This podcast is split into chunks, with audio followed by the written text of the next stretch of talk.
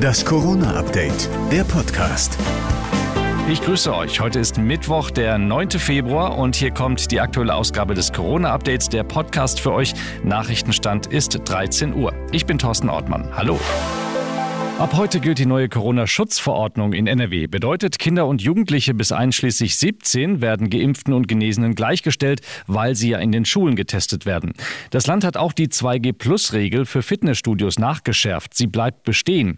Das Oberverwaltungsgericht hatte die Regel gestern kurzfristig ausgesetzt. Und wer einkaufen geht, wird nicht mehr zwingend am Eingang des Shops kontrolliert. Es gibt aber Stichprobenkontrollen. NRW bleibt also bei 2G im Einzelhandel und ist damit neben Sachsen-Anhalt, Thüringen und Sachsen mittlerweile allein auf weiter Flur. Gerald Gass von der Deutschen Krankenhausgesellschaft hält bei NTV Lockerungen aber grundsätzlich für möglich. Weil wir auch äh, zuversichtlich sind, dass die Omikronwelle äh, sehr bald ihren Scheitelpunkt erreicht und wir erkennen, dass von Seiten dieser Infektion keine völlige Überlastung der Krankenhäuser mehr droht.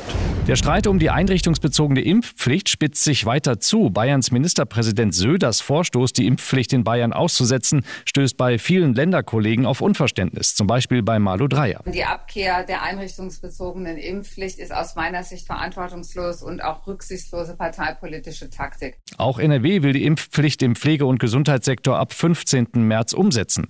Gesundheitsminister Laumann hat aber noch einige offene Fragen, die geklärt werden müssten. Zum Beispiel, was passiert mit Pflegekräften, die kündigen? Wie sieht das denn aus mit Arbeitslosengeld und Sperrzeiten und Ähnlichem. Auch das ist alles noch nicht abschließend geregelt. Außerdem ist für Laumann noch ungeklärt, ob zum Beispiel auch Reinigungskräfte oder Küchenpersonal geimpft sein müssen und wie die Gesundheitsämter die Impfpflicht vor Ort umsetzen sollen.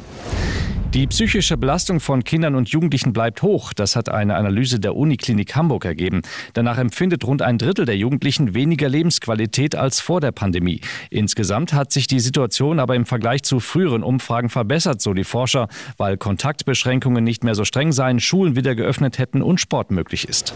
Das war das Corona-Update vom 9. Februar.